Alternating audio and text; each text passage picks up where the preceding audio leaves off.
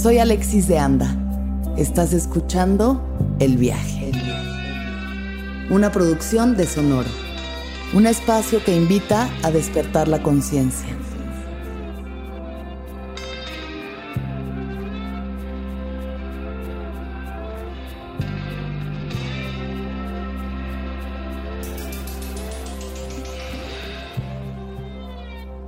Yo soy fuego que abraza y no quema.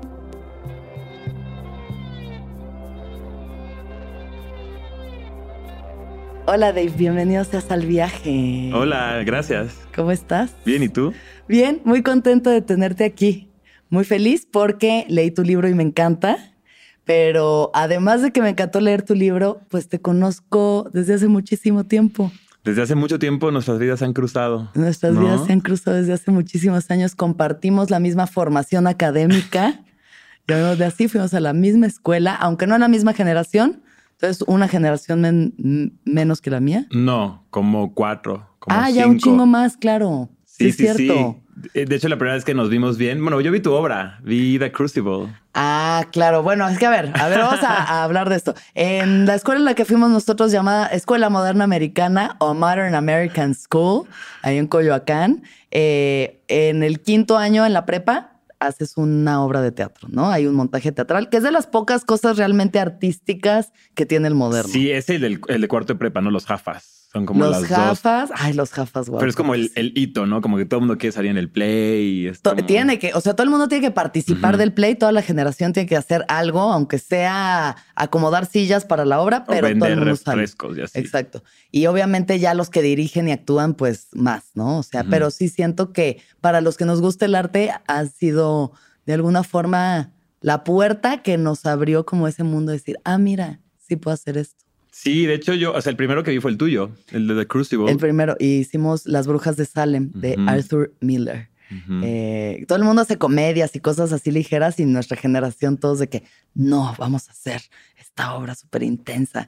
¿Y qué tal? ¿Cómo viste esa? Me encantó, o sea, fue con mi prima, yo apenas estaba en primera secundaria, ya sabes que conociendo la, ya sabes, la vida puberta, adolescente. Y dije, wow, y de hecho dije, algún día, pues cuando esté en quinto, me gustaría estar yo ahí. Y al final se logró también. Y se logró. Y de hecho mi obra y la tuya son muy similares, porque igual entre la mía y la tuya hubieron como varias comedias, ahí como de Woody Allen y así. Y la mía también fue como un humor muy negro de que bebés muertos en el piso y así. ¿Cuál era la obra que hicieron? The Marriage of Beth and Boo. Ah, sí, es cierto. Christopher Duran. Ajá, ajá, ajá. Y pues yo, mi personaje fue Paul Brennan. De hecho, de ahí viene el, Brennan. Sí. Ah, ese es. Ah, ok, ok. O sea, este es tu nombre de escritor, digamos. Es mi nombre mm artístico, porque digamos que yo estudié medicina antes en la UNA, tres años. Entonces, eh, cuando me cambié a comunicación en la Ibero y decidí perseguir algo más artístico, pues sentí muy orgánico que David Gómez, ¿no? Mi nombre biológico, mi nombre real. Nombre biológico.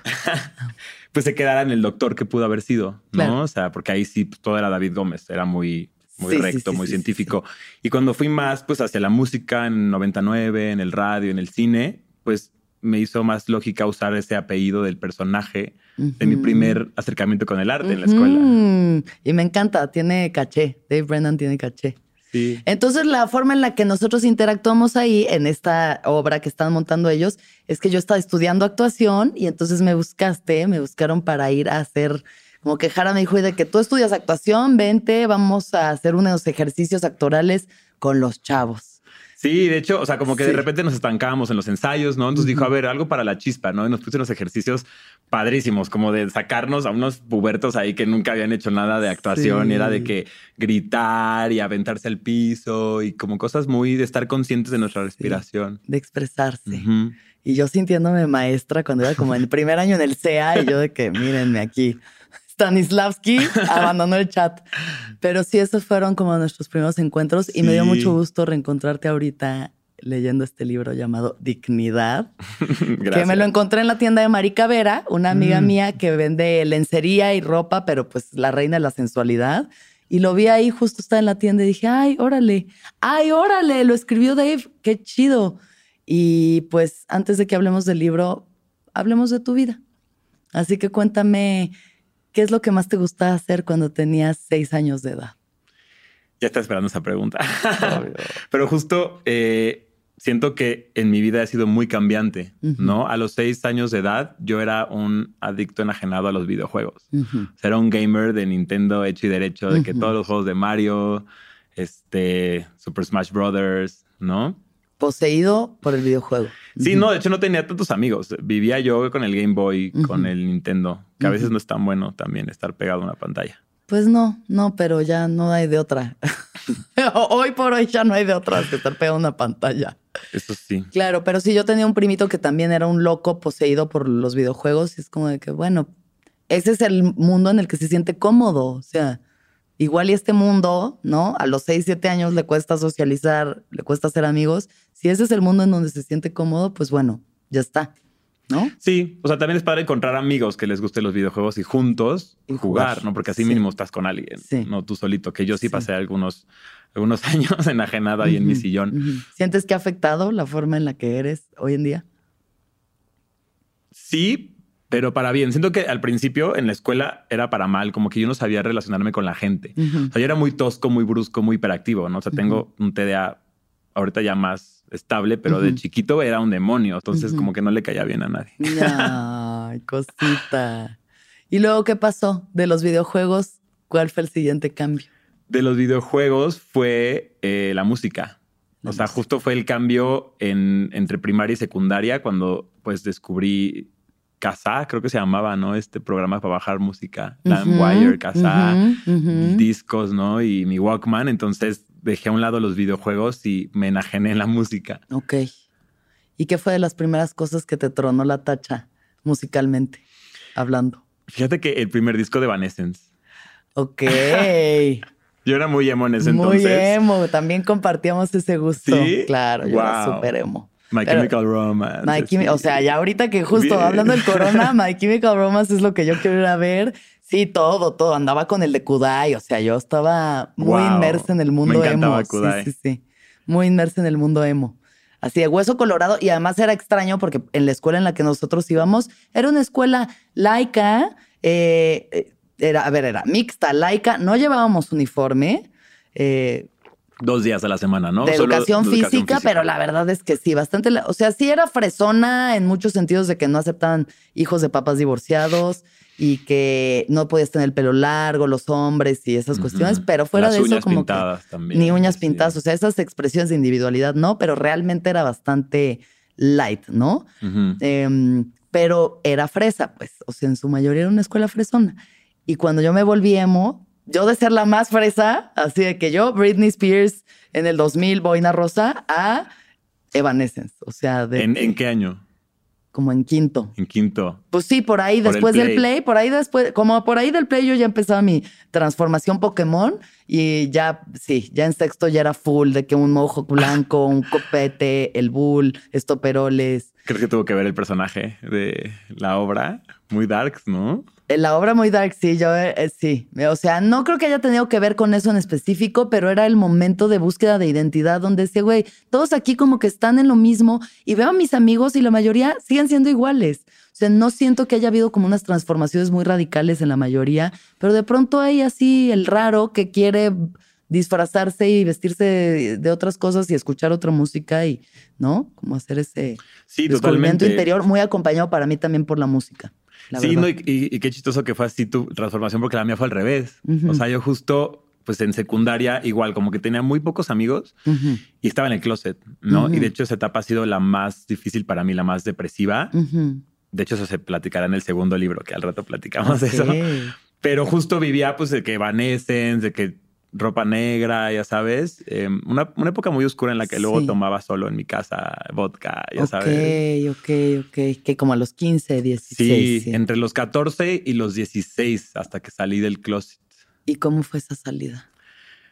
Pues muy extraña, muy diferente a, otras salidas que, que, he leído, yo creo. Ajá. O sea, estuvo bien porque, pues después de estos años, yo, pues te digo, vivía muy embotellado. Yo no le decía a nadie mis gustos. Yo, pues igual tenía pocos amigos y escuchaba pura música triste, como que todo el tiempo estaba triste. Aparte, mis papás no me dejaban salir tanto. Mi papá era muy, es muy controlador. Obviamente, ya soy adulto, ya no tiene que ver. Pero pues sí era muy protector, ¿no? Entonces, el hecho de ser gay en el closet sin poder salir tanto a fiestas y convivir, no conocía a otros gays, claro, me metía a salas de chats, ya sabes. Sí, porque era una escuela muy heteronormada también. Muy, o sea, de hecho creo que, o sea, no conocía a alguien que había salido del closet en la escuela. Yo estaba pensando el otro día con un amigo quién ha salido del closet de nuestra generación y creo que una, una un compañero transicionó. Mm nos quedamos hasta donde yo me quedé, sí, transicionó y luego tal vez por ahí otro gay, pero fue como de, güey, no puede ser. Pero no puede ser. Años después. Sí, o sea, esto lo hablamos hace dos semanas, como de, dudes, ¿cómo podemos tener 35 y sigas, o sea, no sepamos de más gente diversa en nuestra generación? Sí, sí, no, en la mía pasó algo similar. O sea, yo te digo, iba como en cuarto de, eh, prepa y pues ya, ya, ya salía más, ¿no? Ya llegó un punto en el que, pues, tuve que buscar una escapatoria de mis emociones. Entonces, una amiga que se salió de la escuela por Messenger le dije, ¿no? Fue la primera persona a la que le dije y pues reaccionó increíble, ¿no? Como que se emocionó. Wow, no, pues las mujeres siempre muy, muy aliadas. Entonces, pues desde ahí dije, bueno, voy a empezar a decirle a mis amigos poco a poco, ¿no? Yo decía que era bi porque pues es como para minorar el la golpe. transición, claro. Pero cero bi. cero bi. Cero bi. Y ya les dije, les dije poco a poco, les dije a todos de frente, ¿no? Uno por uno les fui diciendo. Entonces fue muy chistoso porque como que no la querían regar. Entonces hicimos un grupo de Facebook. Me decían, vamos a una fiesta, pero no sé si puedo hablar de tu homosexualidad con estas personas. Dave, no sé quién sabe que eres gay. Haz un grupo de Facebook. Entonces un grupo de Facebook se llamaba El Clan. La foto era Sean Farris sin camisa porque en esa época Sean Faris era el galán de moda, ¿no? Y los fui agregando poco a poco, ¿no? Entonces ahí se hacían como discusiones sobre mi homosexualidad, ¿no? Todos discutían sobre tu sexualidad. ¡Wow! Increíble. El narcisismo no tiene límites. Sí, sí estuvo. Sí, definitivamente marcó, o sea, una. Acabó mi, periodo depresivo. O sea, yo ya no. Yo ya no estaba triste, como que ya había encontrado, pues, amistades reales, ¿no? Ya pude ser quien era con las personas. Sí, y que te apoyaban y que de alguna forma ya estaba haciendo pública tu vida sexual, ¿sabes? Sí. Ya desde ese entonces, o sea, relacionándolo ahora con el libro es como que igual fue ese primer momento en el que, hey, puedo hacer esto y la gente lo va a recibir chido. No, y de hecho, o sea, justo lo he pensado, ¿no? Porque muchos me preguntan, es que ¿por qué? ¿Cómo escribes tan fácil de, tu vida sexual, ¿no? Que sea ficción y, pones tus experiencias. Hay gente a la que pues le cuesta hablar a sus amigas siquiera de su vida sexual. Y yo me pongo a pensar y creo que tiene que ver con esta salida, ¿no? Como fueron tres años que yo estaba en el closet deprimido, ¿no? Muy deprimido, embotellado en mis sentimientos. Pues cuando salí, exploté, no quise volver a ese closet de ninguna manera. Claro, obvio. Tus amigas me decían, oye, ¿cómo te fue en tu cita? Y yo, no, pues, o sea, nos besamos, me la mamó, me viene en su cara. Y era como, wow, wow, oye. Solo, solo quería saber si iban a sushito o al italianis, pero. Y oye, pues a ver, tú también te gusta el pito, ¿no? En algún momento vas a hacer estas cosas y no es que las has hecho. Alguien te tiene que informar. Hay que platicar sobre estas experiencias, ¿no? Si podemos encontrar un, common ground o cosas así, obvio. podemos aprender más. Entonces, desde ahí, pues me di cuenta que no tenía filtro para hablar de, del sexo. Me encanta, sí. Entonces sales del closet. Bueno, aquí como ya estamos en la etapa de la prepa, es importante para mí que toquemos este punto porque también la mencionas en el libro y es una persona que a ti te ha marcado al igual que a mí. La maestra, Tobian Terenberg. Wow. Qué personajazo. Personajazo. Eh, para ti, ¿cuál fue, cuál fue tu impresión de Tobian y qué es lo que ha causado en tu vida? Ay, pues para mí han sido muchas cosas encontradas, muchos sentimientos encontrados, porque ahorita en retrospectiva sí se me ha hecho de las mejores maestras de, la Escuela Moderna Americana, las que más nos ha enseñado. Es maestra, bueno, era maestra de geografía en segundo, cuarto y sexto, ¿no? Geografía nacional, luego mundial, luego política, económica. Sí. Y pues yo a la fecha también, en ese momento lo pensaba, no estaba tan de acuerdo con su manera de, de enseñar, muy pues como que todo el mundo era basada en el miedo. Sí, sí, era una maestra muy dura, siempre vestida de negro. Ella era de Alaska, de Groenlandia, De, Alaska, ¿no? Era de Alaska, pero nos hizo aprendernos el nombre de Groenlandia, Kalalit ah, Nunat. Kalalit Nunat. y, era, y era de Alaska y nos hacía, eh, o sea, nos puso a ver una película que se llama Ver su sala, que era como de un inuit, ¿no? no o sea, como que te yo de los primeros recuerdos que tengo de ella, lo que te enseñaba era sobre conciencia, conciencia sobre el mundo, sobre la relatividad de las cosas. Esa fue las primeras pláticas que nos dio. Todo es relativo. O sea, tú puedes creer que estás sufriendo, ¿no? En tu vida porque no te dejaron salir tus papás a una fiesta, pero en otro lado del mundo hay un grupo de personas en una tribu que no tiene comida y que no sé qué, y entonces el sufrimiento se vuelve relativo. Esa fue las primeras conversaciones, o sea, de los primeros monólogos más bien que dio todavía que yo dije, órale, esto, esto aquí no venimos a aprender geografía. o sea, que vamos a aprender sobre darse cuenta sobre la vida. De la vida. Sí, de hecho, justo a mí al principio, segundo me costó mucho trabajo porque pues yo estaba, justo te digo, en mi periodo depresivo con el TDA a todo lo que da. Entonces, llevarle el hilo era muy difícil porque yo decía, bueno, geografía, ¿no? Entonces vamos a ver los ríos de México, pero de repente se ponía a hablar de otras cosas y yo, mis apuntes eran un laberinto, ¿no? y yo decía, como, ¿cómo voy a estudiar para el examen, no? Y pues ya después le agarré más la onda y a la fecha, fíjate que son de las cosas que más me acuerdo del moderno, sus enseñanzas, ¿no? Su, su, su, punto de vista holístico. No me acuerdo que nos enseñó de los dos, las dos corrientes de pensamiento, el holismo y el reduccionismo, ¿no? Y que como el mundo ahorita es muy reduccionista. O sea, tú vas con un doctor y tiene que ser el especialista en la válvula izquierda del corazón porque tú tienes algo en esa válvula, ¿no? Y eso es muy reduccionista, es especializarte y mega especializarte. Pero ella dice que ella siempre ha sido más holística y que tendríamos que ser todos más holísticos. Entonces es ver, tal vez si tienes un problema en la válvula izquierda del corazón, pues tal, vez ver si fue algo en tu dieta, ¿no? Claro. Tal vez algo comiste, te está haciendo mal o tu estilo de vida, ¿no? Es más bien no concentrarte en la válvula, sino en la persona y en el todo. Entonces eso, a mí eso me marcó muchísimo y siempre me he considerado también muy holístico. Yo tuve una situación, pues ya sabes, era una maestra ruda. Muy. Eh, todos lo sabemos eso, enseñar a través del miedo, o sea, mucho era cagotearnos por ser unos niños pendejos privilegiados que no tienen idea de lo pendejos y privilegiados que son. Básicamente de eso iba ir a clases con lo cual era 100% cierto, sí, sí éramos eso. Pero entonces esos días yo llegué y hablaba mucho del respeto y de respetarse uno, respetar al mundo, el ambiente, los animales, todo, ¿no? Y entonces un día yo llegué con una playera que decía, originalmente decía Bondage, o sea, ya sabes, de estas de Bondoch, era el momento de, usar Bondoch. Pero la mía decía Bon Beach. Y entonces yo llegué de que bien perrita, ni tenía clase de geografía ese día. Yo llegué bien perrita de que, ay, sí, Bon Beach, mírenme qué cool soy.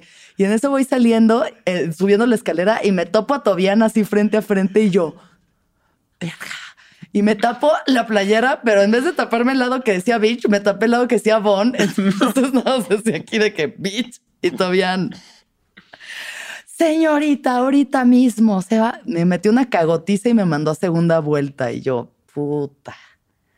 ¿En sexto?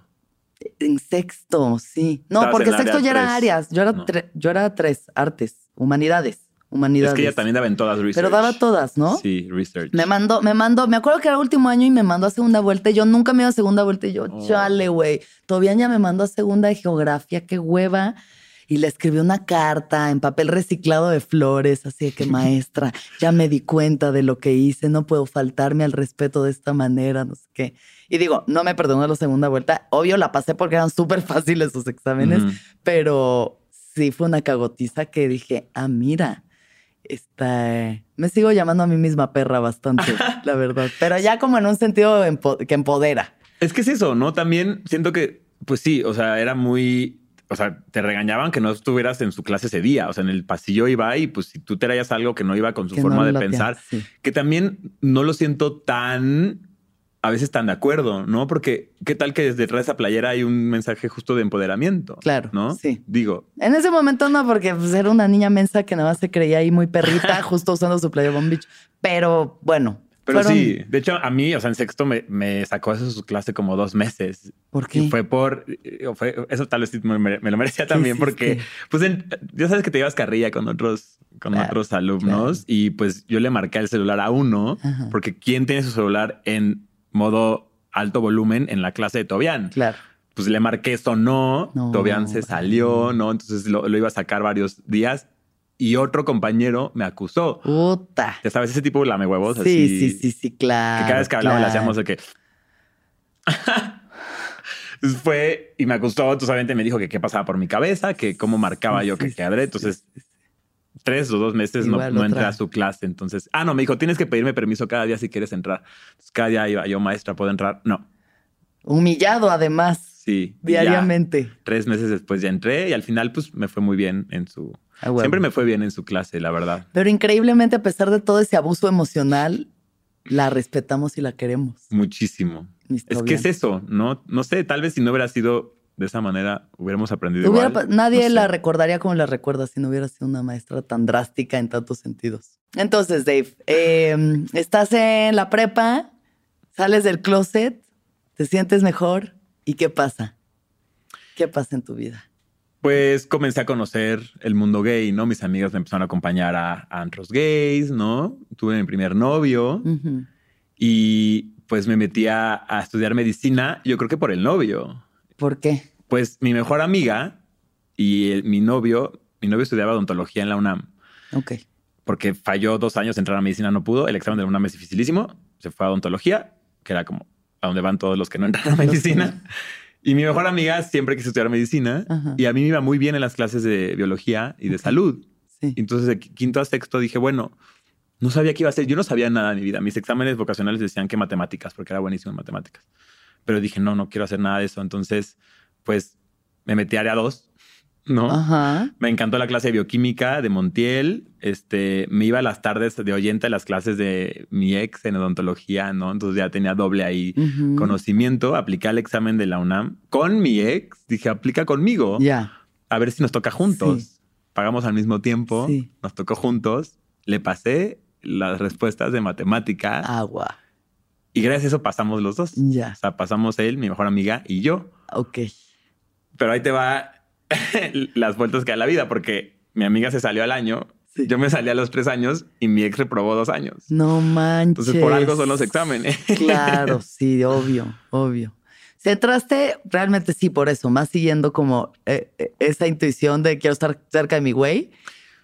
Es que te gustó medicina? Sí, sí, me gusta. A la fecha me, gusta mucho. De hecho, viene, viene mucho de medicina en, el libro, ¿no? O sea, como que sí es una parte que me marcó. Me encanta aprender de las enzimas, del cuerpo humano. Bioquímica me encantaba. Pero al final, ya sabes, cuando estaba en tercer año en hospital, que se empieza a poner ruda la cosa, ¿no? Estaba en hospital de nutrición, que es de los mejores. Y cuando me empezaron a decir que tenía que ir millones de horas a la semana y vi que mis horas de cine, de música y de gimnasio se iban a ver reducidas, como que dije, no, es que o sea, yo quiero más de la vida. Suena muy egoísta porque, pues sí, un doctor, pues tienes que estar 100% enfocado en la medicina si quieres ser un chingón. Claro. ¿No? Sí. Entonces tienes que, pues, cerrarte otras cosas. Y yo ahí justo como que estaba muy, me entró otra vez un poquito de depresión, unos meses, porque dije que, o sea, tres años de mi vida en la UNAM, ¿no? En el mejor hospital y, y aún así no siento que vaya aquí. Entonces dije, no, le marqué a mi, a mi segundo novio eres. Entonces le marqué el hospital y dije, puede pasar por mí, tengo un ataque de ansiedad. El único que me ha dado. Ya. No, de pánico, no de ansiedad. De pánico, sí. De que taquicardia, me, voy a morir, me, fui al baño, Me fui al baño y es que aparte de en el hospital es de que pantalón, camisa, manga larga, corbata y bata. Puta. yo siempre tengo calor. Sí. Entonces, ya sabes, yo sudaba siempre y yo, ¿por qué tengo que usar la bata en el salón? Sí. Entonces, no me hallaba. Quería hacer más cosas. Em, y pues ya, o sea, deserté, me fui a... De hecho, apliqué actuación, fíjate, a American Academy of Dramatic Arts. Ok. En Estados Unidos. Me aceptaron y ha sido mi peor arrepentimiento no irme. ¿No fuiste? No me fui. ¿Por qué? Pues yo creo que todavía no soy la persona segura que soy hoy en día. Ya. ¿No? Ahora tenía la influencia del segundo exnovio, como que siempre he sido muy luna en escorpio, muy... Muy, muy... luna en escorpio. y pues sí, la verdad mi segundo novio, Alex, muy lindo, este, sí me apoyó en todo. Y me dijo, no, vete, vete, no, pero justo su apoyo como que me espantó un buen, ya sabes, era como, mi papá me dijo. Es como, quiere que me vaya, ¿o qué?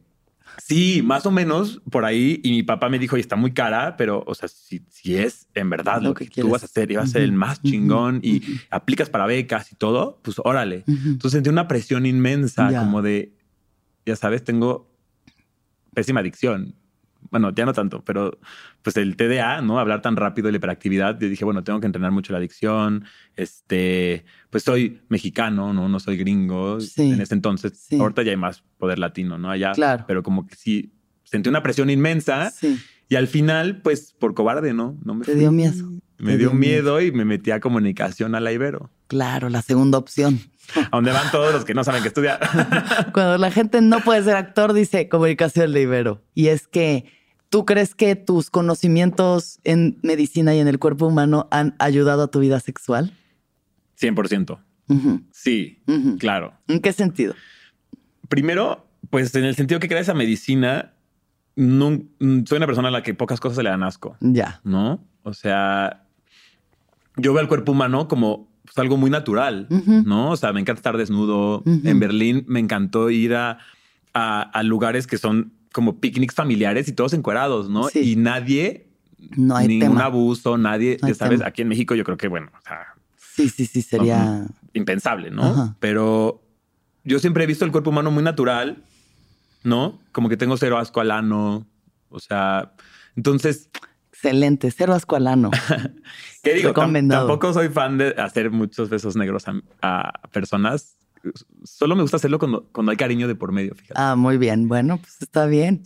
Cada quien porque sí, en general, no sé, siento que también ya es muy, no sé, personal. Muy personal, muy personal. Pero justamente, pues no, o sea, no he tenido miedo nunca, pues de hacerme un enema, ¿no? O sea, yo creo que para ser pasivo, ¿no? El que recibe en una relación sexual homosexual, pues yo prefiero estar 100% limpio. Sí. ¿No? Digo, a veces es improvisado y bueno, o sea, a veces accidentes pasan. Claro. Pero, pero más, más ajá, se disfruta más si te haces un enema, si estás limpio, ¿no? Si estás relajado, si estás lubricante, ¿no? Pues, claro. en la escuela no nos enseñan cómo hacernos un enema. Nada. No nos enseñan nada de esto. Nada, por eso la portada de mi libro es una parodia de los libros de la SEP. Precioso. Porque digo, bueno, la SEP debería tener, digo, ahorita mi libro no va a estar en los pupitres de alumnos de quinto de primaria. ¿Quién sabe? Igual hay alguno por ahí. sí. increíble. curioso. Que pensarán, ah, claro, este es el de la SEP de sexo. La mamá, aquí está, hijo, ya vete a la clase, perdón, es que tengo muchas cosas en que pensar. Estaría increíble. Pero sí, justo es como un statement de, pues nunca a mí, ¿no? Ni a ti porque vivimos en la misma escuela, ¿no? Nos enseñaron de sexo homosexual, de consentimiento, ¿no? De una relación sexual placentera. No, nada sobre sexo. O sea, lo más que yo me acuerdo, lo más impactante en cuanto a sexualidad que yo vi estando en el moderno fue en la clase de biología. No me acuerdo en qué año era, pero puede que, puede que haya sido en la primaria todavía, ¿eh? Como sexto de primaria pero era un parto de cámara así directamente hacia el umbral, la, la, vulva abriéndose y el bebé así saliendo y cómo se empieza a cagar y sangre y el bebé saliendo y, y yo de que, ay, güey, esto está todo bien fuerte. Ay, Dios, no sé si algún día vaya a querer coger después de ver esto. El mejor anticonceptivo. El mejor anticonceptivo, sí, un video de parto así, ahí se va.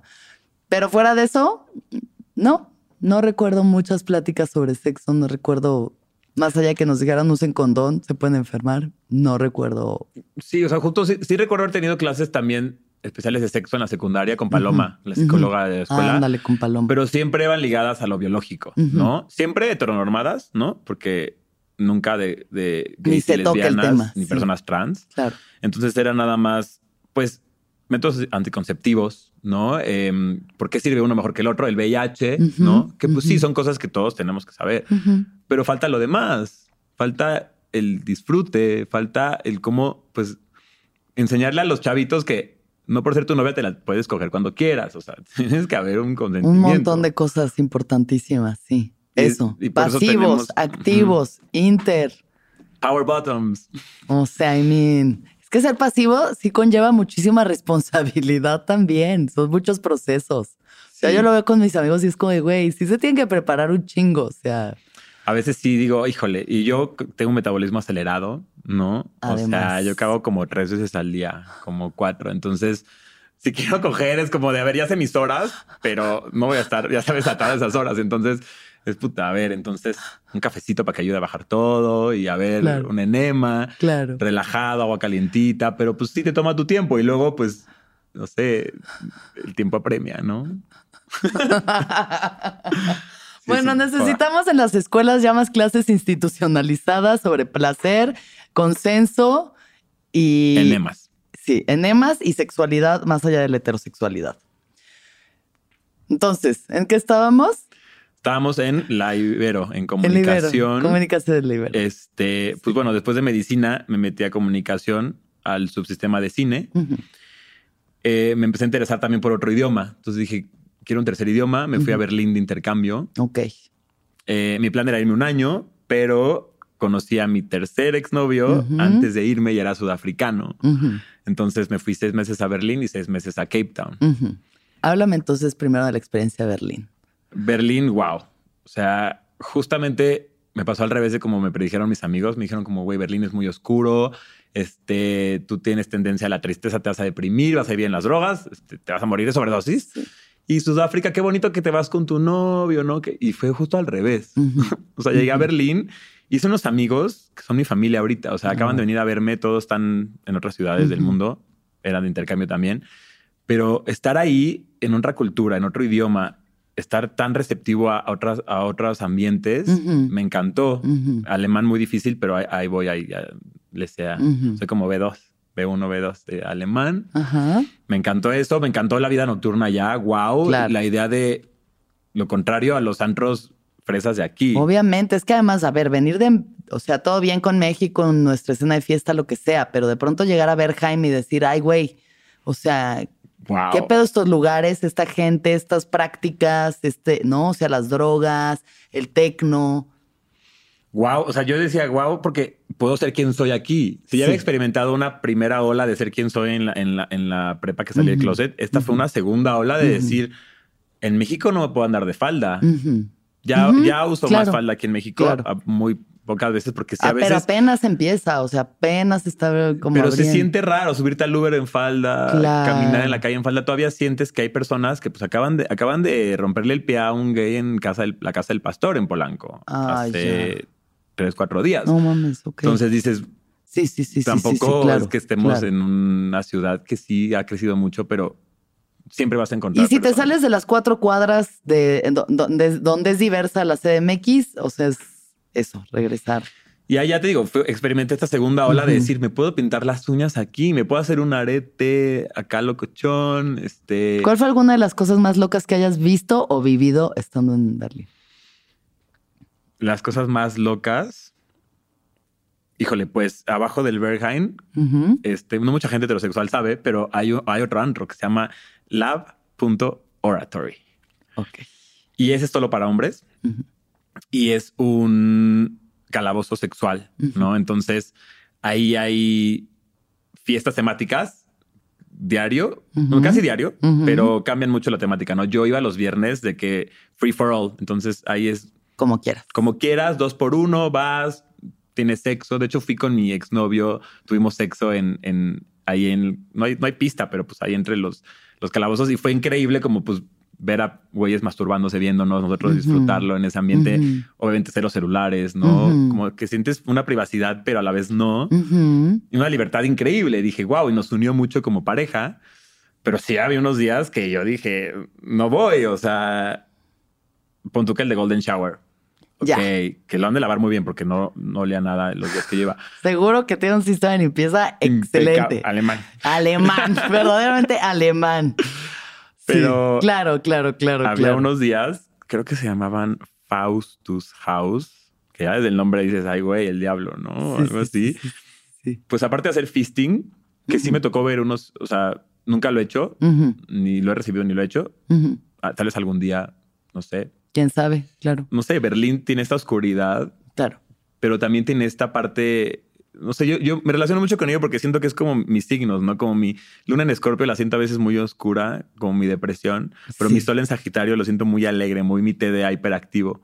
Sí. Y eso lo sentí muy en Berlín, como que ves a, la gente, pues ser quien es en las calles, en el metro, en el camión. Claro. Pero también de repente te enteras que en Berlín se mueren personas al año. Sí, se mueren varias personas al año. Claro. En sí, y no puedes hacer nada al respecto, las autoridades no hacen nada, es como algo como que, que también está mal. Casi de firmar un waiver de decir vas a entrar aquí y puede que mueras, o sea. Sí, hace poco hubo un caso de una pareja honeymooners gringos que ella se murió en el antro, él la encontró atrás de, en el backstage, la estaban como que, ya sabes, entrando como, como agüita. De sobredosis o qué. Ajá, compró una tacha en el baño, claro. estaba desmayada y el esposo, oigan, llamen a la ambulancia. Y la encargada, no, ahorita se compone porque pues prefieren no meter a las autoridades. Claro. Después de 20 minutos, pues el güey dice, no, ya, ya, o sea, ya me la voy a llevar. se la lleva y se muere de camino al hospital. Y cuando regresa a intentar encontrar a la mujer que no le dejó llamar a la ambulancia, que no le ayudó, puertas cerradas, ella no existe, la autoridad, la policía no puede hacer nada y a la fecha pues no hay culpables. Órale, órale, órale. Eso es muy oscuro. Claro, super darks. Pero pues así es el mundo del sexo, drogas y rock and roll. O sea. ¿Tú fuiste a Berghain? No, no he ido, no he ido. Fui a Alemania a hacer un corto y solamente, o sea, de que ni salí. Estuve trabajando todo el tiempo y me quedé con esas ganas, pero yo creo que 2023 es el año para ir. Sí, no, la neta es que sí es, es algo muy distinto. O sea, yo digo, intenté ir seis veces de las cuales entre dos. Ok. O sea, sí es. No es así de que llegas y entras. No, sí, te batean, batean a muchos. Y hay muchas teorías de cómo tienes que ir vestido, vestida, pero la verdad siento que es muy aleatorio, muy de tu vibra también. Pero sí entrar, sientes la música. El sistema de sonido es el mejor del mundo. Eso sí queda muy claro. O sea, yo entraba y sentía el bajo salir de mi ser. Mm. Yo decía, ok, entiendo por qué alguien se puede quedar aquí desde el viernes que abren hasta el lunes que cierran a veces. Entonces, pues es, una, una vibra muy distinta a todo lo demás. A huevo. Ya sé en qué nos habíamos quedado regresando. TDAH, esto va a ser de todo, TDA, TDAH, todo. Entonces, em, la astrología. ¿Cómo llegó a tu vida mm. la astrología? ¿Llegó antes de Berlín? No, llegó después. Ah, ok. Entonces vamos bien en orden sí, cronológico. Vamos bien. Perfecto. Sí, sí, sí. Perfecto. Sí. o sea, de Berlín me fui a, Cape Town y ahí fíjate que me entró otra depresión. Tengo varias depresiones en mi vida. Pues sí, Unas más fuertes que así otras. pasa, pero también es cuando tu ser te está diciendo como, por aquí no va. Pero sí llegó una persona y me dijo, oye, es que me estás contando que este personaje va a Berlín y a Sudáfrica y pues no muchos mexicanos que lo van a leer tienen ese poder adquisitivo.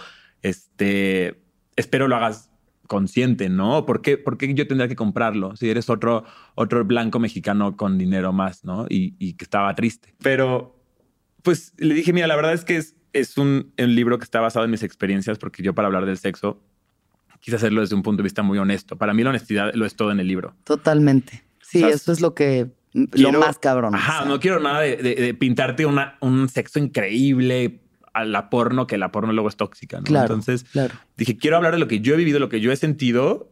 Y hay veces en que sí, le dije, he tenido el privilegio de irme a estudiar a Berlín, a Sudáfrica y luego irme a trabajar a Berlín, ¿no? Que también eso pues lo conseguí yo por mis propios méritos, ¿no? O sea, no fue con dinero de papi ni nada.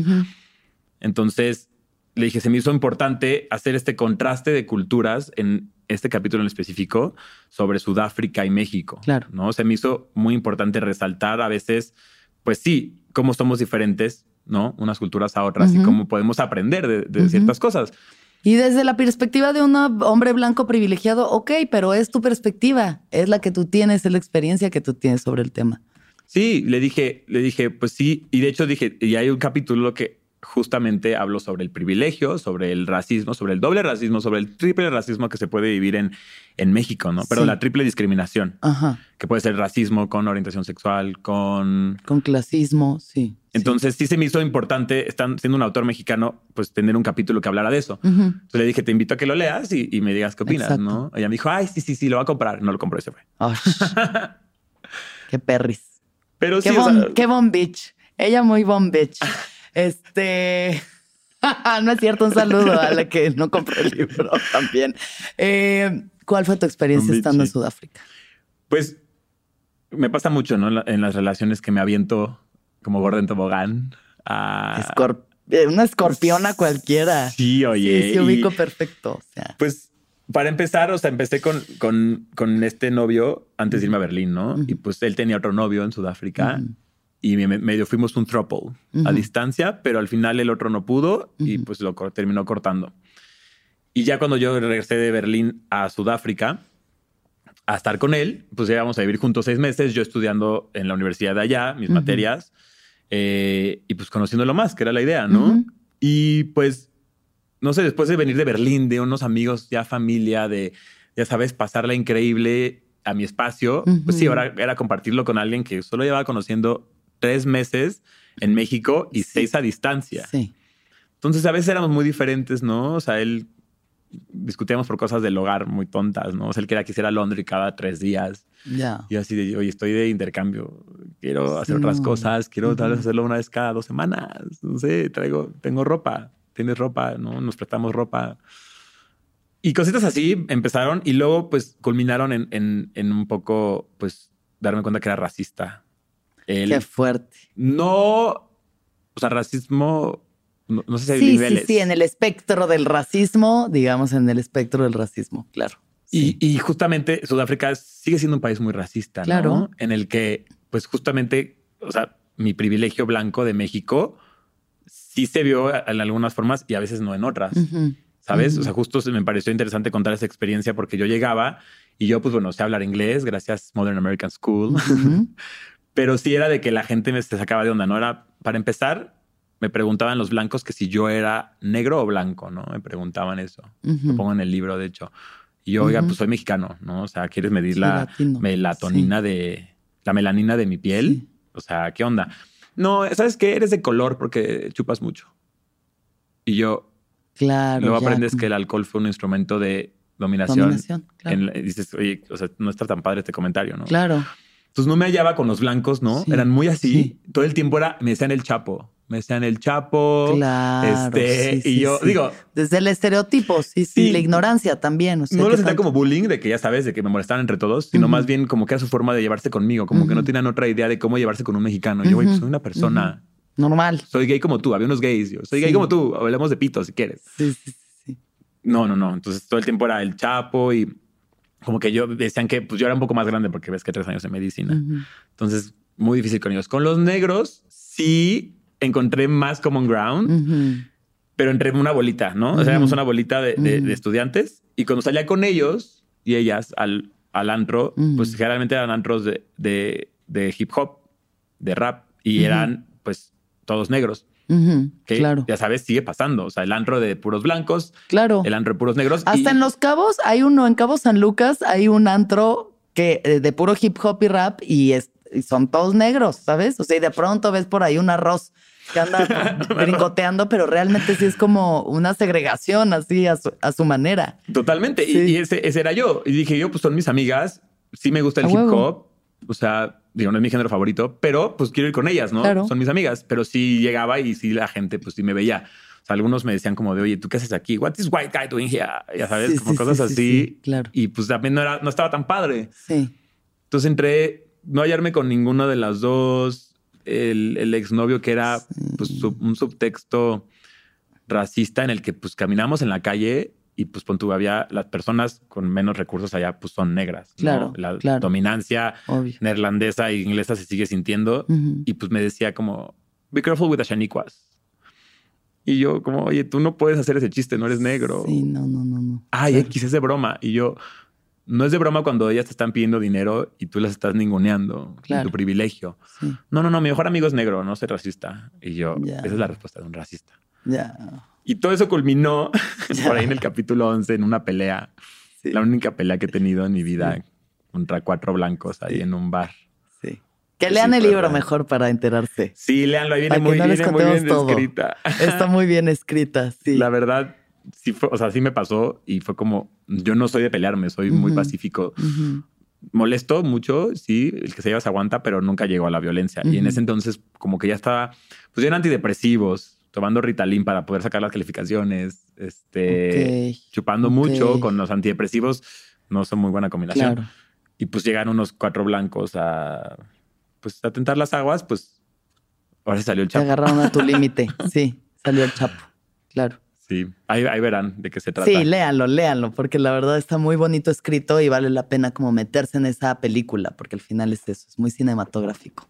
La forma en la que escribes también tiene mucho de eso. Me sentí muy Kill Bill. La verdad, sí, un justiciero, ahí sí, un justiciero. y luego la astrología cuando llegó.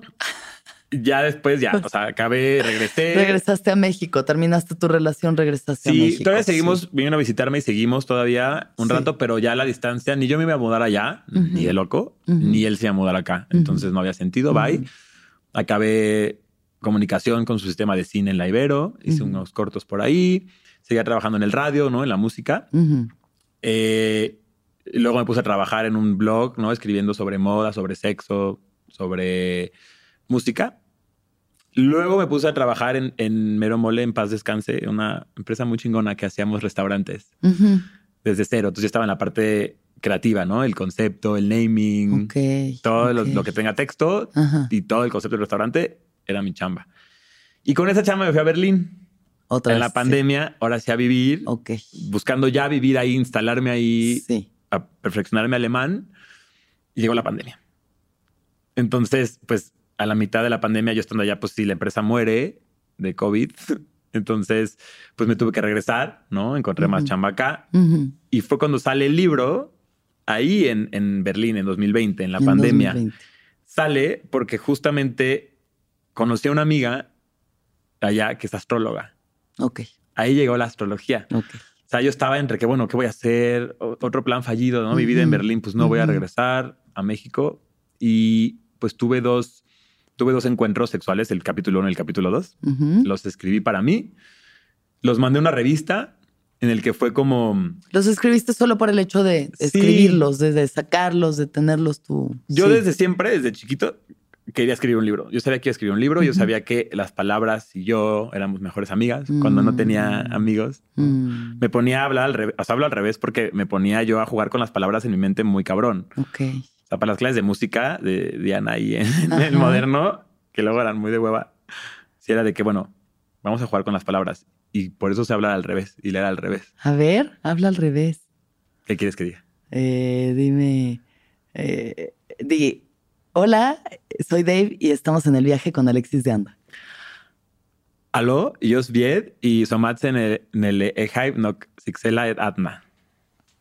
Eso fue palabra por palabra. Sí, sí, sí, sí. Porque luego si es toda la oración, me tarda un poquito más, pero, pero, sí, es más difícil. pero, pero sí. Wow. Le pueden dar, creo que no le pueden dar playback en Spotify, ¿no? Háganle ahí algo y escúchenlo al revés. wow, ok. Entonces sí, las palabras y el vínculo con las palabras siempre existió. Y escribías ya cosas para ti. O sea, tenías tú como tu diario, tus... No como un diario, pero sí escribía de que poemitas, cosas que me pasaban, ¿no? Que de hecho, o sea, me había un poquito congelado en ese aspecto porque antes de Berlín, mi cuarta relación, después del sudafricano, fue mi relación más tóxica que he vivido. Y esa persona que pues es el Leo del, libro. Es que los Leos. ¿Verdad que sí? O sea, yo estaba saliendo con un triple Leo. Triple Leo. No, bye. Bye. Wow. Mira, no quiero ser esta persona que tiene esta conversación que estoy teniendo, pero la verdad, triple Leo está muy cabrón. O sea, ya yo soy el sol, nadie más importa aquí más que yo. Ya se la creen. Es que ya se la. Es que también la astrología tiene la culpa, porque luego te enseñan que es un Leo y seguro se dices, Ah, huevos, sí, eso soy yo, el león, aquí yo rujo y todos me la pelan. Ay, qué fuerte, qué fuerte. Entonces, tu relación con el Leo. Pues éramos lo cuento como a la mitad. Cuando me dicen cuántos exnovios he tenido, digo que cuatro y medio, porque pues él es, él decía que no éramos nada, pero nos decíamos te amo, ya sabes. Y yo pues sentía que sí, yo, yo estaba devoto hacia él. Claro, sí. Y me dice, mándame lo, que tienes escrito, quiero leerte. Y se lo mando y después de unos días me dice, no, no lo acabé, está muy triste. Y yo, güey. Pues son cosas que querías leer lo que he vivido, ¿no? Qué, qué mal pedo. Entonces como que me había alejado un poquito de la escritura. Y en Berlín te digo, estos dos acontecimientos, estos one night stands, se me hicieron muy, muy cajados. Entonces dije, los voy a escribir. Y yo escribía para la revista digital de Void, la tienda de ropa de acá. Y era de que eh, textos por encargo. Y como película de Hollywood, así un domingo, yo todo crudo, ya de que las 10 a punto de dormir. Me llegó un mensaje de la editora que era Scorpio. Amamos. Amamos Scorpio. Sí, ¿no? Amamos, sí, obvio. Y dice, oye, Dave, se nos cayó un texto para mañana, un escritor nos falló. Por favor, dime que tienes algo lo que sea. Y yo, mira, tengo un texto sobre una acogida que tuve hace poco y pues está muy crudo, pero está interesante. Te late, échalo. No, hombre, les encantó, no le censuraron nada. Lo publicaron. El público, que pues no era predominantemente LGBT, era más fashion, le gustó en el post de Instagram, ¿no? Buenos comentarios.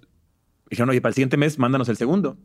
Les mandé el segundo y dije, bueno, dejé lo que estaba haciendo y dije, creo que puedo hacer un conjunto de historias, cada una una acogida con un signo zodiacal distinto, porque justo quería algo que los uniera, ¿no? Como un, pues, un tema claro. que diferenciara, un, ándale, un leitmotiv que diferenciara a cada acogida, que le diera como este, esta pincelada de colores a cada cuento. Y justamente conocí a mi amiga Rocío, eh, que es astróloga muy chingona, y ella me nos hicimos mancuerna porque le encantó cómo escribía y me dijo, quiero hacer canciones de los signos. Ok. Entonces me dio un crash course que está como en el capítulo, justo el capítulo 12. Ajá.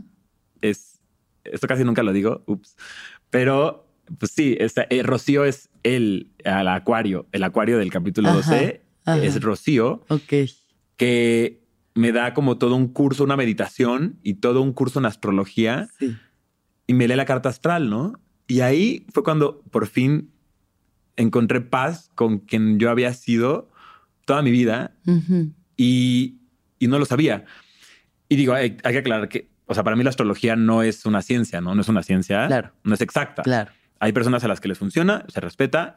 Yo no creo que, o sea, que sea para todos también. Totalmente, sí, sí, sí, sí. Y, Y, tampoco es como que rijo mi vida con la astrología, ¿sabes? Yo lo como lo veo es un arte. Yo lo veo como un arte comparado con la ciencia de la astronomía, que es así, es exacta. Y digo, la astrología te, te da como, pues es como ver, ver, ver una película, como ver un cuadro.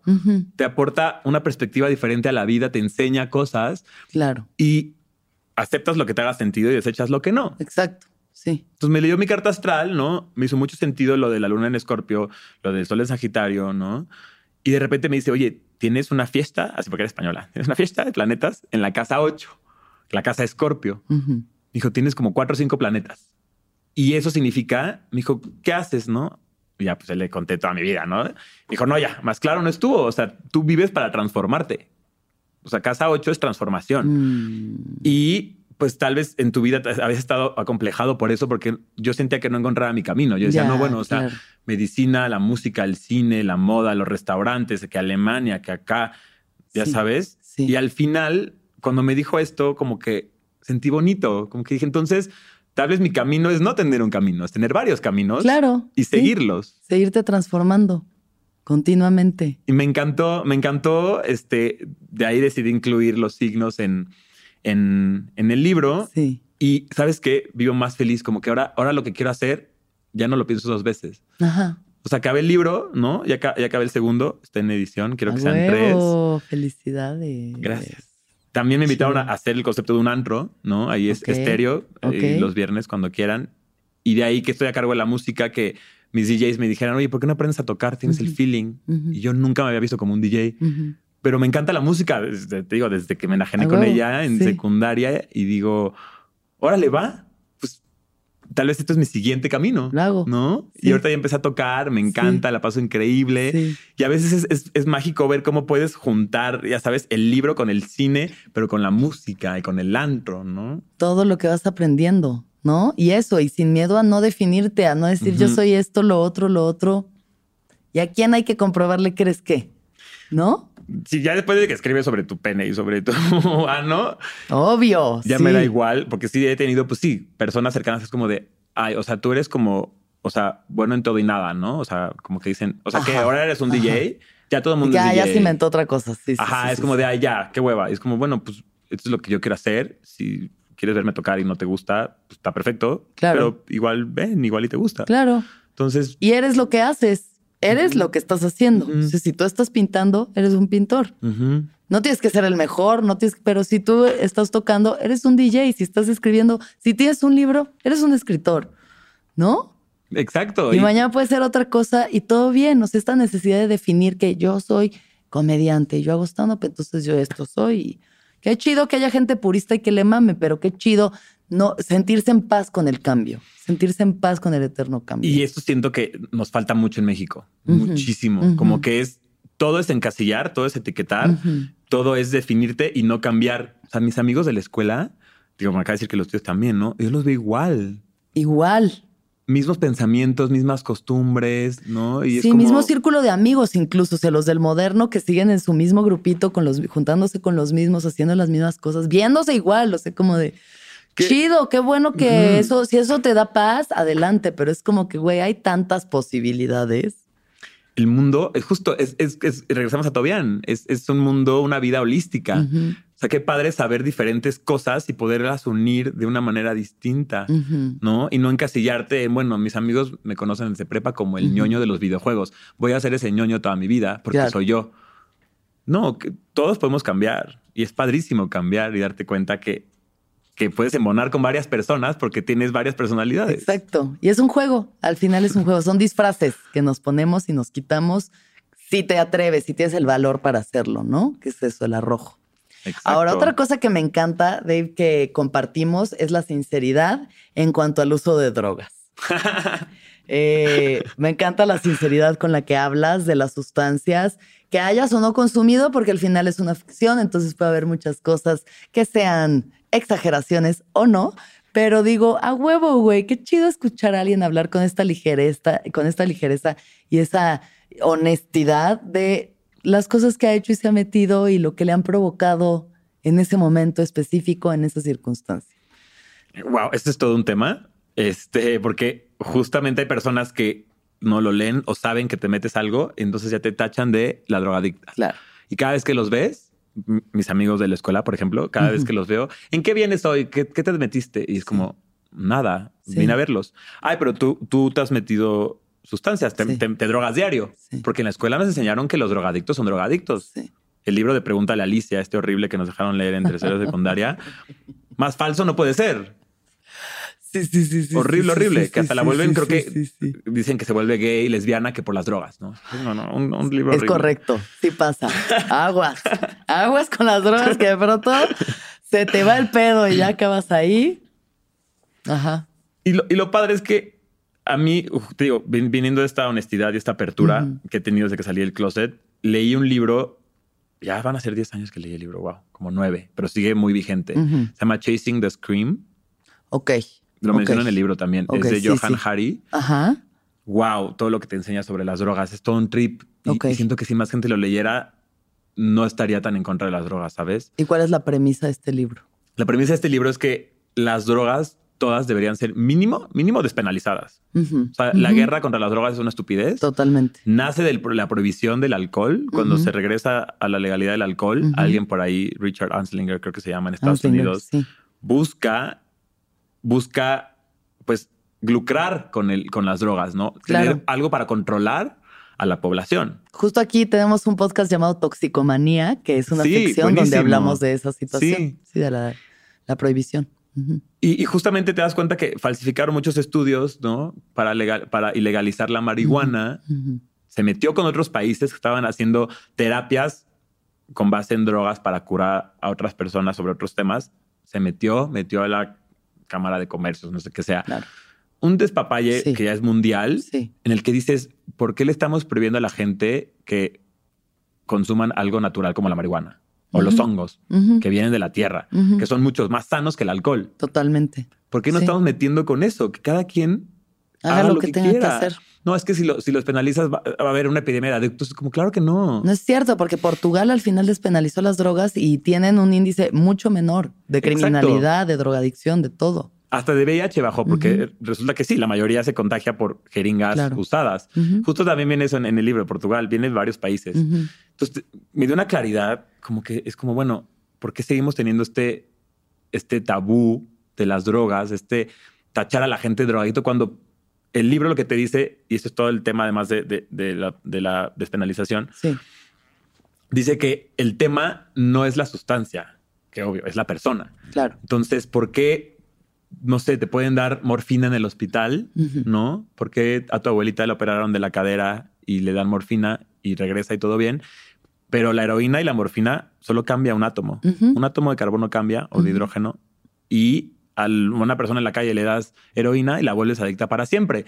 Y el libro te dice, es el la, es la conexión humana y es el sustento. Tu abuelita tiene familia, tiene amigas, ¿no? Claro, tiene un núcleo. tiene un núcleo que la sostiene y justamente un trabajo, no sé, algo que te apoya, que te hace tener una vida estable. Una persona con traumas psicológicos, con pues una vida en la calle, con no las mismas oportunidades, pues sí, le das una sustancia que, le da ese confort.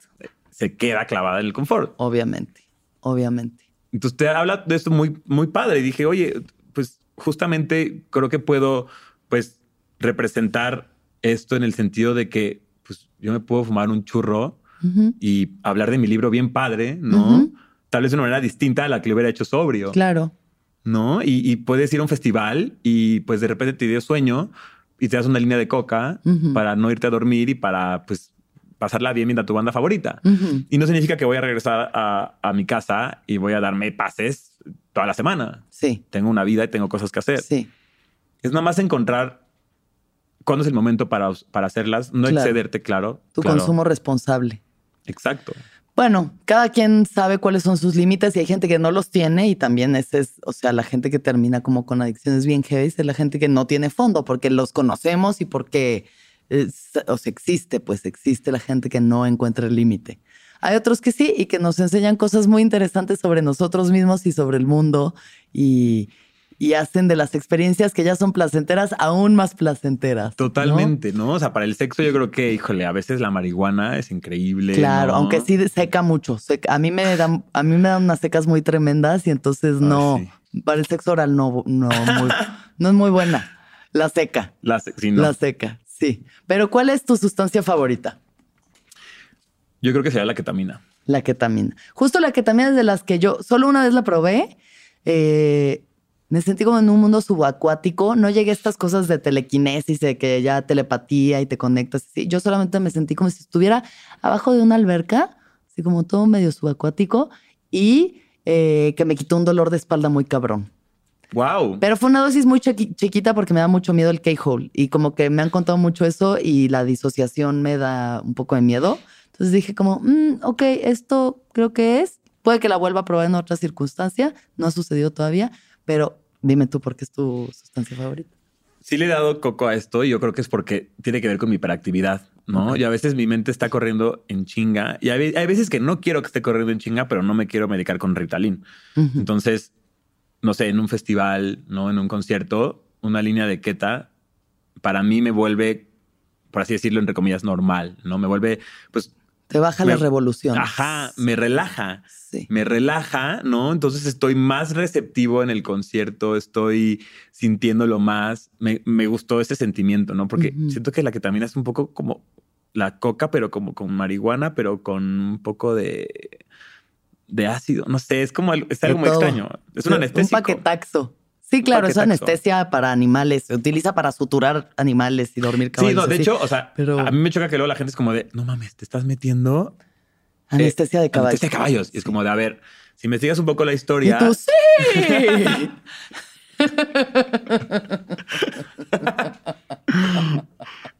O sea, sí, sí se usa para caballos, pero antes de esto se usaba para humanos. La gente no sabe que empezó como anestesia en el quirófano y se dieron mm. cuenta que no era tan efectiva como anestesia para operaciones y tenía efectos, pues, eh, psicotrópicos. Ajá, entonces la sacaron de ahí y la pasaron a animales. Entonces de ahí que se usa para caballos, obviamente en una mayor dosis. Claro. un tempra a millones de dosis también sirve para caballos. Oigan, claro, claro, claro. Sí, sí, sí, sí, sí. Pero no sé, siento que a veces, no sé, cuando le hago mi cerebro llega a lugares muy raros. Nunca me ha pasado un Keyhole, gracias a Dios. Pero fíjate que en Berheim, de hecho, en Berheim, sí me di de que, pues, no bastante, pero sí de que unas, no sé, dos líneas bien servidas. Me puse a bailar y sí llegó un punto, sí sentí la disociación, nunca la había sentido. Se me hacía algo como de, ay, sabes, de que charm y de que proyección astral. Y eso lo pasa en las películas, pero no sé cómo explicarlo. O sea, estaba bailando y de repente no es como que, no es un quejo porque no me caí, no me, no me eché al piso, no me desmayé ni nada. Mi cuerpo seguía en piloto automático, ya sabes, de que bailando, moviendo los brazos, el cuerpo, pero mi mente estaba en el techo de Berheim viendo como todo de vista desde de pájaro, así. Sí, viendo como todo desde arriba, viendo luces que, que no estaban, ¿no? Eso también me sacó un poco de onda, así como de, ay, es la luz del cielo o algo así. Es Dios. Estoy viendo a Dios. Fue muy corto, fue muy cortito. Pasó unos menos de tres minutos, yo creo. Ok. Pero sí, ya sabes, de repente aterrizas y dices, ¿qué acaba de pasar? Claro. Nunca, nunca he llegado a esa cantidad otra vez. Como que ya vi que entonces, ok, ya me, ya me medí, pero sí, sí, sí. porque también no es, no es tan, pues no es ser tan, tan sano y tan, tan seguro hacerlo en un antro, ¿no? sí, no, no, no, no. Que caer en un keyhole en un lugar donde no estés seguro, eh, no creo que sea tan divertido. Sí, no, digo, me, lo quedo como una experiencia padrísima. Y sí, fíjate que es la que más me gusta, pero es la que menos hago. Ya, sí. bueno, también está bueno que lo que más te guste lo hagas poco para que te siga gustando. Y también sabes qué, porque no va muy bien con el alcohol. O sea, la que también el alcohol puede ser mortal. O sea, tú puedes llegar a un paro respiratorio. Las dos cosas son, son depresoras. Entonces, pues me gusta tomar cuando salgo. Entonces, prefiero guardarla que también para momentos especiales sin alcohol. Sí. ¿No? Y pues sí, sí, sí, es muy reducido mi consumo de ketamina. Bien. Importante, reducción de riesgos, queridos. Escuchen por ahí el viaje de Sarah Snap y otros viajes que tenemos hablando sobre el tema. Entonces, eh, me encanta el, eh, quería, hablando ya que estamos hablando sobre drogas y experiencias, ¿no? Cuando hablas de esta relación tóxica de tu medio novio, Leo, eh, diciendo no, que no ibas a volver a ser ácido con alguien de quien no estuvieras enamorado, o cómo era, que no estuvieras en una relación. Wow, ese también fue una lección. Ajá. Ajá. Yo siento yo siempre le digo a mis amigos, a mis primos, ¿no? Como de, nunca has probado la marihuana, pruébala.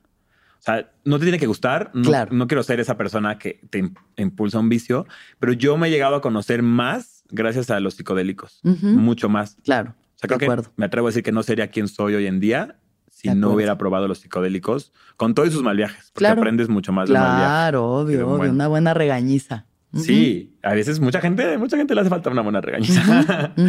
Entonces, yo con este, con este ex cuasi novio, pues estábamos en, en, San Pancho, increíble. Yo nunca había ido. Atardeceres de que wow. Nos comimos un ácido cada quien. Curamos la playlist, ¿no? Chelita, besitos, mar. Increíble. Espectacular. Increíble. Culminó con llegar al Airbnb que tenía velas, ¿no? Una, un, pues sí, como un cuartito ahí bien bonito en, en, en San Pancho. Y pues nada, coger toda la noche. En ácido. En ácido, que pues cuando lo haces con alguien es muy personal. Es muy personal. Muy estás desnudo físicamente y mentalmente. Entonces, pues sí conectamos de una manera increíble. O sea, creo que ha sido de mis mejores orgasmos, ¿no? Me vine varias veces. Yo siendo pasivo, él siendo activo. ¿Y veniste en ácido qué tal? pues es, eh, Ya, ya, explosión total de, de, que. Es que no, ¿cómo lo escribes, no? El Big Bang. Ajá. O sea, está. No sé, es que yo no creo que, o sea, sí he tenido sexo en ácido más, no sé si he llegado a venirme porque me distraigo. me distraigo. O sea, como que empiezo a ir tripear en otra cosa y de pronto ya me voy a otro ah, lugar. hace mucho no lo hago. Eso puede pasar. Ya hace falta. Sí, pero espérate al novio. Exacto.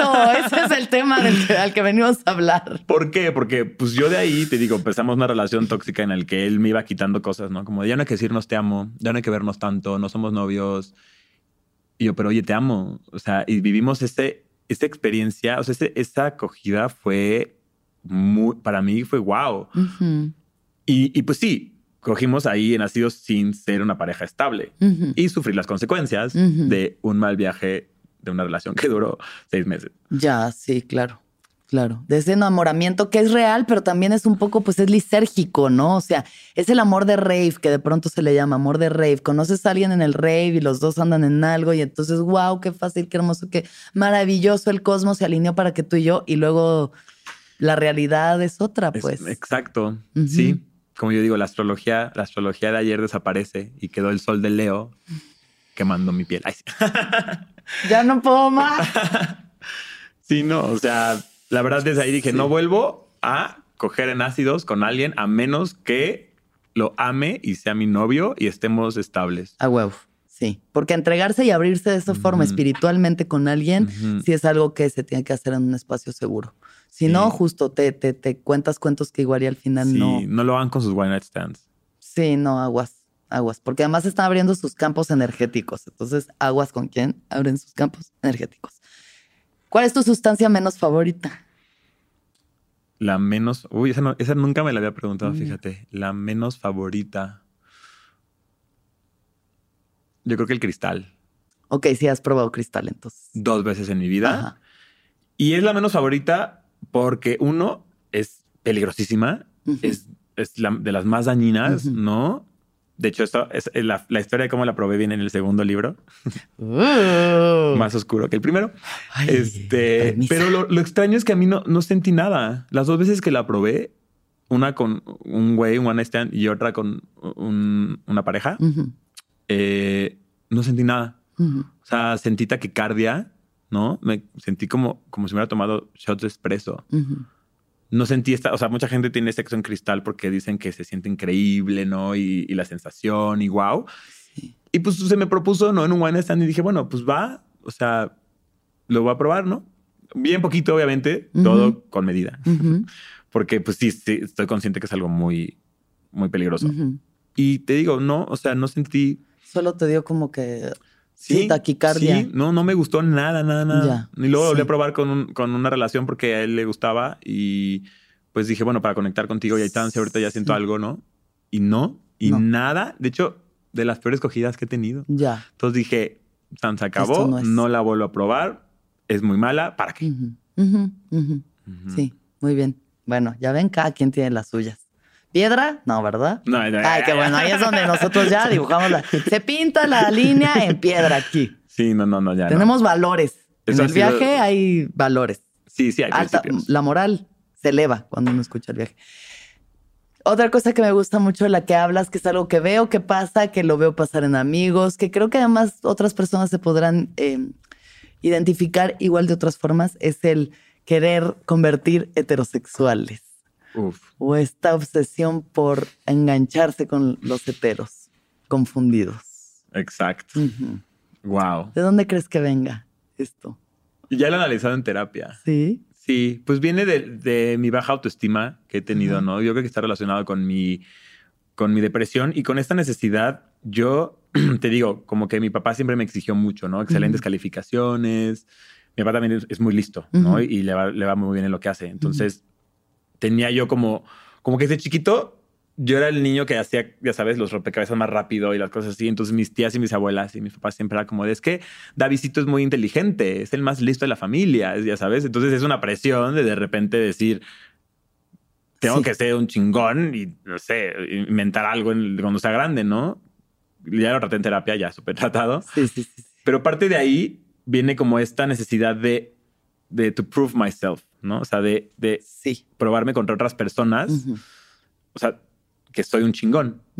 Y yo creo que ahí estaba muy relacionado mis ganas de siempre estar más atraído a un heterosexual, macho, tóxico, ya sabes, que a un gay afeminado, ¿no? Entonces es, es, sano darte cuenta, ¿no? Es sano también darte cuenta que, que a los gays afeminados tenemos que tratarlos mejor. O sea, históricamente los gays que más han luchado por nuestros derechos son los que no tienen de otra. Y la sociedad ya sabe que son gays por su feminidad. Sí. Entonces también es darte cuenta que tal vez a ti no te gustan los gays afeminados porque no estás contento con tu propia feminidad. Exacto. ¿No? Entonces darte cuenta que todos tenemos una parte masculina y femenina, que tienes que abrazar a las dos. Y que históricamente, o sea, justo vi un post hace poco de, un güey Matt en Instagram que es, buenísimo, siempre pone cosas muy woke, ¿no? Woke de verdad, no, no este woke chafa que lo Y pone que justo está padre, ¿no? Que un futbolista salga del closet, sí, pero a veces se le aplaude más, ¿no? Es como de, wow, un futbolista salió del closet. Es como, bueno, ¿por qué no volteamos a ver a los peluqueros que históricamente han tenido, pues, es una carrera que mucha gente, pues, obviamente saben que son gays. Sí. Y eso los ha impulsado a ser los que están hasta adelante de, la línea de batalla. Claro. Y son los que más han peleado y han más conseguido nuestros derechos. Entonces es súper injusto, ¿no? Y súper irónico que dentro de la comunidad gay sean los, gays a los que menos peles en Grindr, a los que hagas burla. Sí, claro, claro. Sí. Entonces eso, eso me hizo mucho sentido, ¿no? Lo escribí mucho en el capítulo 2. Mm. Como que digo, sí tenemos que, que abrazar tu parte masculina y femenina. Totalmente, de acuerdo. Ay, qué chido, Dave. Sí. Oye, bueno, ahora sí vamos a hacer eh, esto que habíamos quedado hacer antes de empezar, que era que con mi signo ah, zodiacal vamos a leer un extracto del libro. Sí. Así que. Tauro. Tauro. ¿Te consideras muy Tauro?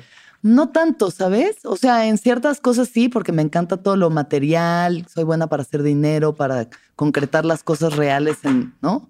Soy muy hedonista, eh, todo lo que tenga que ver con los placeres sensoriales me encanta, pero también soy muy, no soy tanto de que hay mi casa y mis rutinas y así, soy, soy muy de salir y de experimentar y viajar y conocer y, que me cambien los planes y no hay pedo, ¿sabes?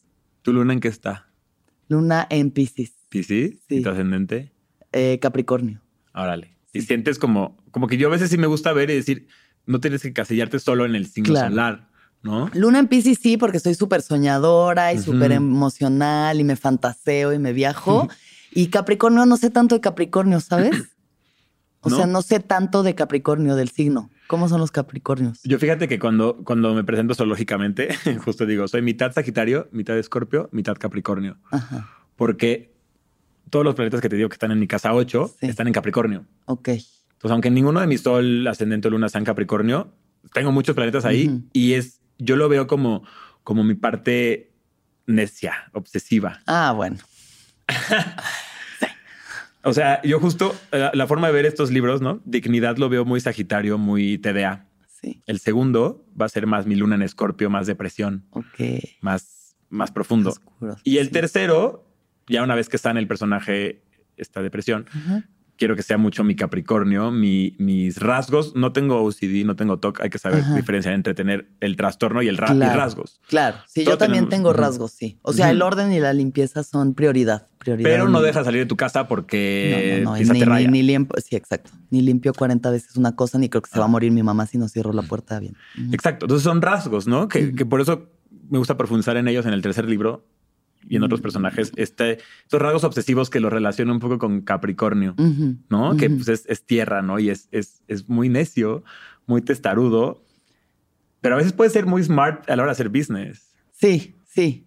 O sea, sabes lucrar con lo que te gusta hacer. Eso es muy Capricornio. Claro. Ah, bueno, sí. Y Tauro también. Pero oye, Tauro y Capricornio, la necedad no tiene límites. Es que tierra. Bien aferrada, aferrada, así como harta. Ya, alguien un poco de agua o algo. Necesito yo más. Eh, eso, me llevo bien con los Piscis. Tu luna Piscis. Escorpio, Cáncer. Los dos tenemos luna agua. Sí. ¿No? Escorpio Piscis, qué chistoso. A ver, entonces. Va. Este capítulo se llama Una app diferente. Es el capítulo de Tauro. Y su epígrafe dice: A menudo encontramos nuestro destino por los caminos que tomamos para evitarlo. Jean de La Fontaine. Era un sábado cualquiera en la CDMX y yo acababa de regresar de mi año de intercambio. Agarré al toro por los cuernos y salí a comer para curar la cruda con unos clamatos, camarones y carajillos, con mis amigos de la universidad. De la Ibero de la carrera de letras, no de medicina. Al personaje le di, no quería también que fuera una copia exacta mía, entonces estudió letras. Al porcorroso de la Roma. Siempre he pensado que un clamato bien preparado no le pide nada a la cerveza, tequila o vodka que le puedes llegar a poner. Y en porcorroso sí le echan ganitas, que si el apio y las aceitunas, pero también pepinillo, zanahoria y cebolla, y claro que no puede faltar el vaso escarchado con sal y tajín. Sea como sea, un gran clamato tiene que ver sus tonos rojo escarlata inundados del negro de las salsas para tornarse color merlot, aunque no tenga alcohol. Eso sí, si estás en el avión o en Europa, en donde es casi imposible encontrar clamato, aunque una vez encontré en Ámsterdam una tienda de importaciones que te vendía cada uno por la módica cantidad de 20 euros, por favor échale tu veneno de preferencia para mejorar un poco el sabor. Era sábado, sí, pero extrañamente y sincronizadamente ninguno tenía plan. Gabo tenía grabación, estaban filmando un corto de su guion sobre las ambulancias en la CDMX. Dani estaba cansada, aunque tenía cinco años menos que yo y no había salido el día anterior. Emil no estaba, nos estaba acompañando virtualmente desde Bonn, un poco pasado de copas ya. Clara tenía un chingo de chamba. De nosotros era la más workaholic. Robbie tenía programa en Ibero 90.9, el único de nosotros que permanecía en ese barco próximo a hundirse. ¿Y él qué? El que iba a coger. Decidí que un descanso amigado y un capítulo de The Leftovers eran ideales para mi sábado de vacío, así que nos despedimos y cada quien pidió su Uber. Eran las 7 pm, por lo que el precio estaba casi al triple, y esto me orilló a decidir que era, un gran momento para probar la nueva función del app, Carpooling. Puse mi dirección en Coyacán y lancé un Ave María para que no me tocara un pasajero que se interpusiera unos minutos frente a mi sesión con Justin Thoreau, que luego sale corriendo en sus pants y se le marca toda su hombría, nada escasa. Después de 15 minutos en el tráfico de Avenida Cuauhtémoc, cayó un pasajero. Gracias a Dios solo nos desviaba unos minutos a la Narvarte. Se subió en medio del tráfico y nos dijo buenas tardes. Le sonreí y dije buenas. Pero volteé a la ventana para lanzarle en directa de cansancio y nulas ganas de plática. El tráfico y la cruda empezaban a marearme un poco. El pasajero le pidió el cable auxiliar al chofer para poner su música, Tauro, y me lancé un regaño personal en segunda persona porque a veces se me olvida la importancia de la música en el fondo de la vida. Me pregunto si cuando nos regañamos a nosotros mismos recurrimos siempre a la segunda persona, porque no existe el modo imperativo en primera. Puso Camilo VII y le bajé dos rayitas a mi regaño. Además de que después de unos minutos caí en cuenta que parte del olor etílico del coche emanaba de él y no solo de mí. El pasajero empezó a cantar. Aquí para siempre, aquí para siempre, siempre, dije yo. Wow, y yo que creí que iba a predicar mis gustos musicales a oídos no conocedores. Dijo. Me encantan desde que un amigo los entrevistó en, el en la radio. ¿Qué radio? Por más extraño que parezca, primero me atrapó su voz casual antes que la lírica. ¿Cuál es tu favorita? Esta pun intended, pero pon fusión.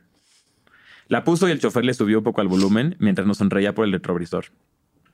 Volteó otra vez a la ventana para disfrutar un poco de las imágenes disipadas por la disminución del tráfico y el pasajero rozó ligeramente su pierna con la mía. No reaccioné porque se lo atribuía a la torpeza alcohólica, pero lentamente la empezó a mover arriba abajo sin despegarla de la mía. Adolescentemente este movimiento me provocó una erección. De por sí no se requiere mucho para que despierte. No veo el día en que llegue a necesitar Viagra. Y súmale la llano tan tremenda gracias a los clamatos y carajillos cruda que me cargaba. Porque el pasajero no me pareció atractivo en lo más mínimo. No era feo, solo no era mi tipo. Pero los viernes y los sábados no están completos sin un encuentro. Lo dejamos ahí. Ahí lo dejamos. Para que se piquen. Así fue el Tauro. Ay, sí, el auxiliar para poner música. Siempre, siempre, siempre muy Tauro si sienten que leí muy rápido, le pueden dar menos, menos punto cinco. Pero es que a veces siento que leerlo rápido va mucho con el personaje. Está bien, y es tu voz, es tu voz, obvio. Batallé mucho en eso, en la escuela. con leer rápido. Sí, o sea, justo mi personaje en el play, Paul Brennan, tenía un derrame cerebral y habla. porque justo Jara me dijo, híjole, es que hablas muy rápido, tienes mala adicción y este personaje te queda increíble, eres muy chistoso. Y yo, ok. Perfecto. Hay un saludo a Jara si nos está escuchando. Gracias mm. también por, por poner el, arte en nuestras almas.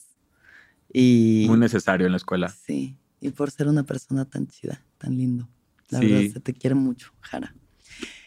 Dave, gracias por venir al viaje. No, a ti por invitarme. Vamos a hacer las últimas preguntas y vamos a cerrar esta conversación. Va.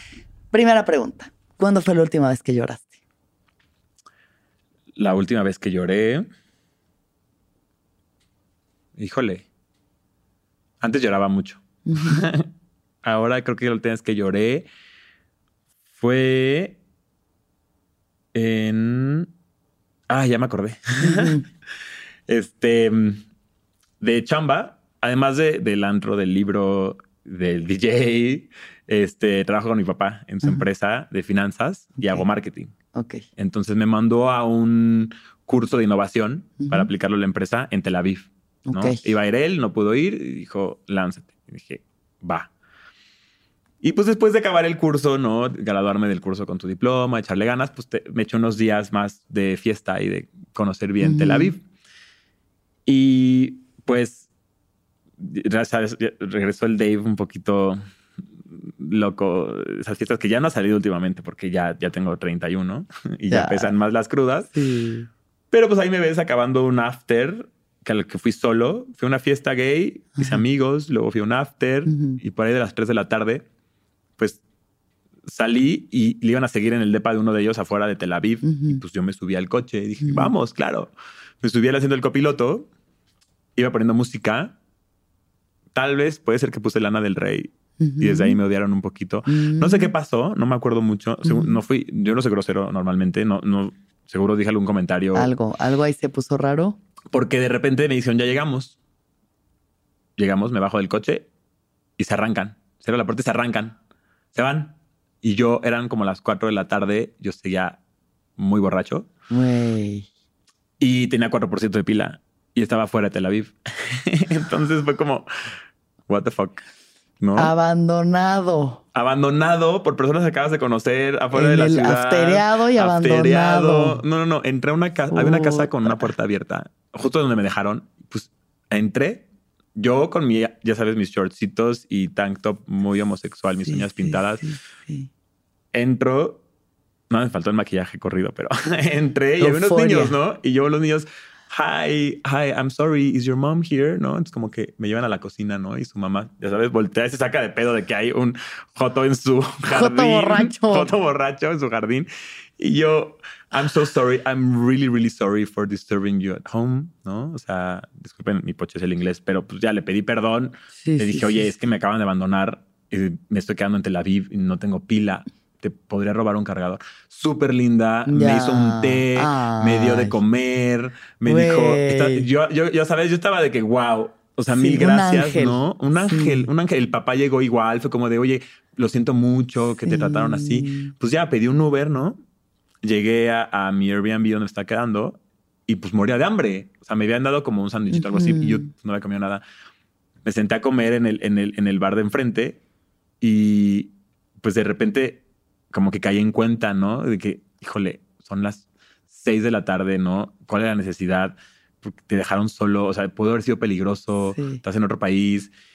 Y pues el bajón, ¿no? Me había comido una tacha en la fiesta el día anterior. Entonces empecé a llorar, empecé a llorar como que sentí muy feo, sentí muy feo ese trato, ¿no? Entonces el mesero me ve y me dice, no, ¿qué tienes?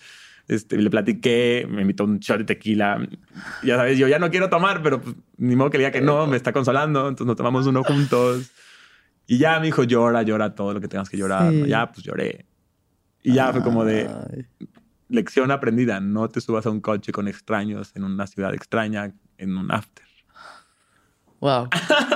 La moraleja del cuento.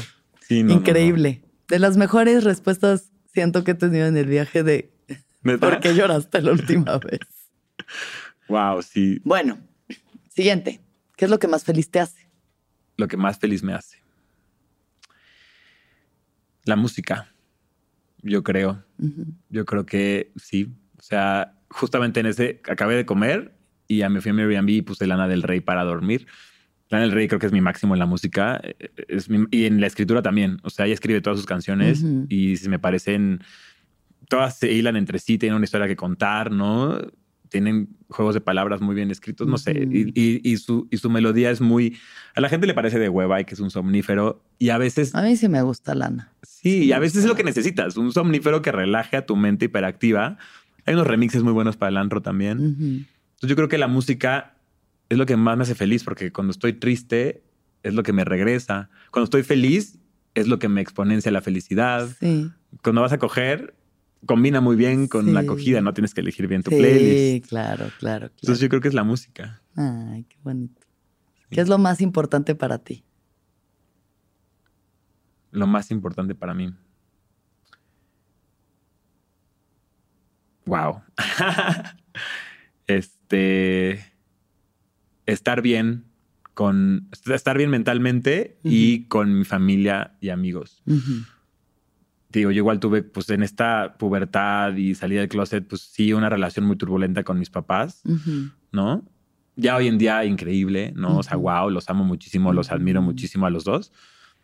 Entonces, es estar bien con mi familia, ¿no? Con mis hermanos, con mis amigos, con mis amigas. Sí. Como que estar, estar, bien y pasarla bien. Estar en paz. A gusto, como que ya, ya, ya tengo 30, ya, ya, los 20 locos, el drama. Sí. El drama es solo para el libro. Y para los afters en Tel Aviv. Ay, sí, no. y bueno, hablando de esto, ¿qué opinaron tus padres del libro? Porque al final agradeces que no lo hayan leído. Sí, justo sí. les agradezco por no leerlo porque, pues, este libro de por sí, para algunas personas, no es fácil, ¿no? Y yo vengo de un background, pues sí, fresa, un poco conservador, ¿no? No tanto, ¿no? Pero también me pongo en su lugar y digo, pues no, no creo que algunos padres quieran mm. leer sobre la vida sexual de su hijo. Claro, claro. Y están en todo su derecho. Y por eso digo, gracias por no leerlo, porque no tienen que, gracias por su apoyo, porque sí me han apoyado en todo. Pero justo es un, hay cosas que seguro no van a entender, ¿no? Claro. O sea, justo el tema de las drogas, mi familia no tan nuclear, ¿no? mis tías y así como que no, reaccionaron tan bien con, con, este tema, ¿no? De hecho, creen que he disminuido los valores de la familia. Mm, mm, sí. Pero yo creo, yo, yo, la verdad, este, mm, creo mucho en, lo que hago y en lo que escribo. Entonces, la verdad, eso me resbala. Pero también entiendo que no han abierto su mente, ¿no? Mis tías, mis papás, mis hermanos, están en todo su derecho. Es lo que decíamos. Son personas que les gusta cómo son, les gusta vivir su vida, están contentas, están contentos. No tienen por qué aprender de drogas si no quieren probarlas. Claro. ¿no? Digo, yo diría que fumáramos un churrito en familia todos y estaría increíble. Es mi sueño. Un chocongo en familia. Un chocongo en familia. O sea, sanaría linaje, qué terapia ni qué nada, chocongo familiar. Justo, pero están en todo su derecho de no querer probarlo. Entonces, yo creo que es un tema en el que, pues, si lo leen así nada más, van a decir, híjole, mi hermano es un drogadicto, ¿no? Como la gente que seamos piensa. Entonces, también parte de ahí digo, bueno, no lo tienen que leer, ¿no? O sea, gracias por su apoyo, por venir a la presentación, pero, pues, ojalá algún día. Pero igual lo respetan. Respetan tu trabajo y respetan. No, y están orgullosos. Para mí, esos comentarios es más que leerlos. Me dijeron, hijo, estamos orgullosos de lo que has hecho. Y yo nada más les dije, bueno, espero algún día dejar de ser Vivi de la familia Peluche. Porque siento que soy Vivi. Claro. Ya sabes, muy diferente a los demás. Sí, la oveja psicodélica de la familia. Ándale. La oveja arcoíris. y finalmente, ¿qué piensas de la muerte? E, ese es un gran tema también, ¿no? Escorpio, luna en Escorpio. Es, algo muy... Es, otro tema también que se tiene que tocar mucho, ¿no? La muerte y el sexo, ¿no? La muerte, el amor, la muerte y varias cosas. Creo que es de los temas que más me han costado trabajo. Em, afortunadamente, pues, de mi familia, pues solo pues, mis mis dos abuelos y mi abuelita, que hace poco sané en una terapia de, hongos, esa parte, porque es algo con lo que justamente no te enseñan tanto tampoco, ¿no? O sea, sí, ok, el rigor mortis en medicina, ¿no? Y lo que pasa en un cuerpo cuando se muere, otra vez biológicamente, pero pues deberíamos tener clases que nos enseñen a sobrellevar la muerte de un amigo, ¿no? Los suicidios, ¿no? O sea, he tenido dos personas cercanas que se han suicidado mm. y siendo una persona que se ha deprimido, pues sí le llegan esas cosas, ¿no? Claro. O sea, he tenido amigos que me dicen, es que ya deja de hablar de ella, ya deja de hablar de él, sea, ya se murieron. Y yo, es que para mí es un gran shock, o sea, para mí es un gran shock que una persona haya decidido terminar con su vida, ¿no? Siendo un, un mundo lleno de mil cosas que hayan decidido que es la única escapatoria pues es, es algo muy frustrante y sí, y a, los dos los pienso mucho. Entonces, pues sí es algo que, que, me sigue traumando, ¿no? O sea, cuando se murió mi abuelita, la lloré creo que meses después. O sea, yo no, todo el mundo estaba en el funeral, ¿no? Llorando y yo no podía llorar. Y yo no sabía por qué, ¿no? O sea, después ya, meses después ya, ya la lloré, ¿no? Y me cayó el 20, entonces como que me pasa mucho eso. Tengo, tengo, una, tengo un periodo de, shock muy, muy largo. Ya. Entonces, la muerte siento que, no sé, no sé qué va a pasar cuando se mueran mis papás, ¿no? O sea, a veces lo pienso mucho, digo como, híjole, ya tengo 30, ellos están llegando a los 60, ya sabes, no son para siempre, entonces es como poquito a poquito al día hacerte la idea de, ok, no van a estar para siempre, abrázalos lo más que puedas y aprovechalos. Claro, sí. ¿No? Pues muchas gracias, de no, a ti. Wow, cuántos temas. ¿Cuántos temas? Qué chido. Qué chingón. Gran viaje. Muchas gracias por venir. No, a ti. Te deseo mucha suerte en todas las transformaciones. Gracias. Y por favor, teos, lean Dignidad. Vayan, cómprenlo, léanlo. ¿Está en audiolibro? No. No. Ah. Debería estar. Ya, ya, ya me lo han eh, sugerido. Y sí, sí, siento que estaría cool escuchar. bien chido. Mucha gente ya no lee. Claro, sí, mucha gente prefiere. Escuchar mientras hace ejercicio, multitasking, amamos. Pero, la verdad, nada como tener un libro en tus manos. También. darle su espacio. Pero sí, sí habrá. Yo creo que sí, sí en algún punto saldrá. Y obviamente estás más que invitada a la presentación del segundo Ay, libro. Sí, qué honor. Por ahí de abril yo creo que será. Todavía no está, está en edición. Buenísimo. Claro que sí. Va a estar muy cool. Vamos a estar pendientes. Sí. Muchas gracias. No, a ti. Gracias por escucharnos, por vernos. Les queremos con el alma. Gracias. Y que todos los seres sean felices, que todos los seres sean felices, que todos los seres sean felices.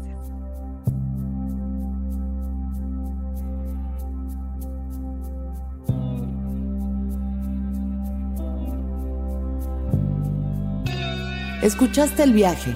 Suscríbete en Spotify, Apple o donde estés escuchando este programa. Ahí encontrarás todas mis charlas pasadas y las futuras. Si te gustó el viaje, entra a sonoromedia.com para encontrar más programas como este y otros muy diferentes. Este episodio fue producido por Mariana GCA, Aranza Baltasar. Agradecimientos especiales a Héctor Fernández Mosqueda, Esteban Hernández Tamés, Andrés Vargas Russo, Daniel Padilla Hinojosa Padi.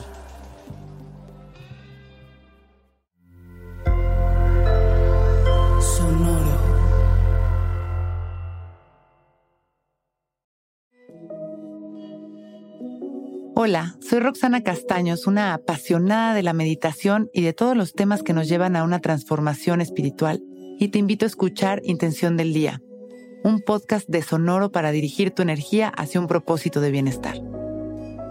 Encuentro un nuevo episodio todos los días en cualquier plataforma en donde escuches podcast. Intención del Día es una producción de Sonoro.